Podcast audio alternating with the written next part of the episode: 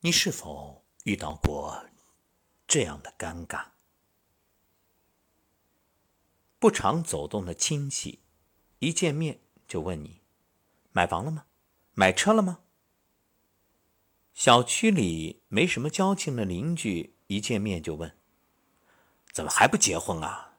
你怎么还不要小孩啊？”萍水相逢之人，却总是问你：“你在哪工作啊？”你一个月拿多少钱啊？苏轼曾说：“交浅言深，君子所戒。”为人的教养、情商的高低，往往就体现在人际交往的分寸感上。交浅但不言深，是对他人的尊重，也是一场自我修行。围炉夜话说：“使人有乍交之欢。”不若使人无久处之厌。很多人因为急于要和人建立起良好的关系，一上来就称兄道弟，欢喜一家亲，犯下了交浅言深的错误。其实啊，让别人在与自己初次相交时就产生好感，不如使别人与自己长期相处后不生厌恶之情。电影《一个时代的婚恋观》中有这样一个桥段：男主角查尔斯在一场宴会上遇见一位普通朋友，他想和朋友把关系搞得更熟一些，于是寒暄几句之后，就找个话题关心地问道：“你的女朋友好吗？”那位朋友笑着说：“她已经不再是我的女朋友了。”查尔斯一听，立即安慰。别难过，分开也好。我听说他一直和陶比关系暧昧。不料闻听此言，那位朋友的脸色一变，冷冷的说道：“她不是我的女朋友了，她现在是我的妻子。”气氛突然变得异常尴尬，查尔斯简直想找个地洞，立刻躲起来。人际交往中。把握分寸感非常重要。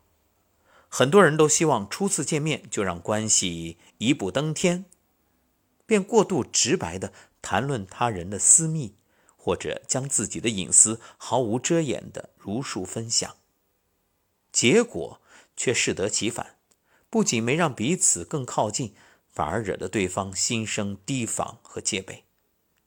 交浅言深。不是通往良好关系的捷径，而是自欺欺人的偏方。与人交往，真的不用太急，有几分情分就做几分情分的事。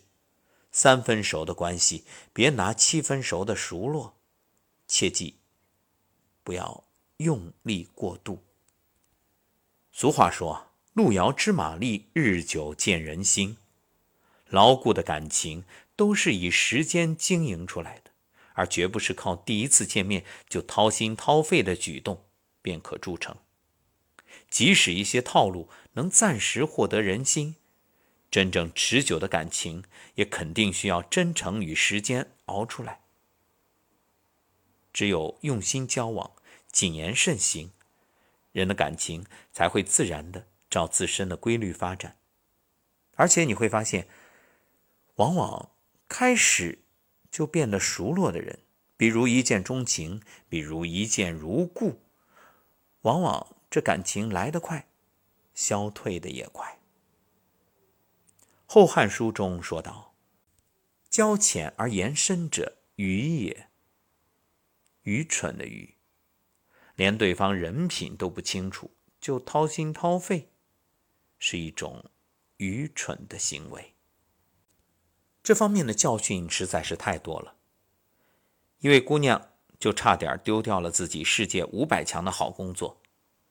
毕业之后，她进了这一家著名企业，工作大约一年多，高薪，待遇极好，压力适度，身边朋友都艳羡不已。前段时间啊，部门来了一位新同事，叫小英。这小姑娘为人热情。一口一个姐姐，称呼前面所说的那姑娘，我们姑且就叫她阿美吧。所以两个人更加亲近了。有一次啊，小英对阿美感叹职场的血腥，向阿美讨教应对的措施。热心肠的阿美便对小英掏心掏肺，对她详细说了哪个同事嚼舌根，哪个领导喜欢朝令夕改，还有一些职场的忌讳的事儿。结果不几天，阿美就感到有的同事有意避开自己。再过不久啊，领导把阿美抽调到外地子公司，说是外调，其实就是将她边缘化了。阿美百思不解。向关系比较近的同事打听，才知道原来小英将那晚他们的对话当作谈资，与其他同事做了分享，最后传到领导的耳朵里。阿美悔得肠子都青了。可一切都晚了。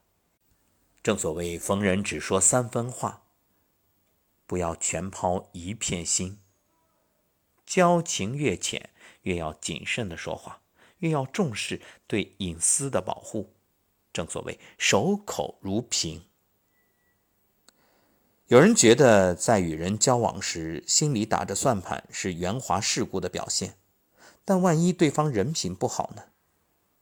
不让自己承受如此大的风险，而是去加深对对方了解之后再做定夺，才是对自己负责的行为。作家劳伦说。完全看错一个人多么容易，只看见他们一小部分就误解为全部，一想到这儿就会发抖。交浅不言深，体现的是为人处事一份谨慎，是成熟，是明智，是懂得保护自己的表现。古人说：“独处时守心，群处时守口。”人人都有一张嘴，能说话不代表会说话，说得多不代表说得对。很多时候，口沫横飞比不上适度沉默。人际交往中，总会遇见那个可以让自己畅所欲言的好友，可以尽情向他倾诉自己的所有，无所保留。但在此之前，交情尚浅之时，还是要谨言慎行。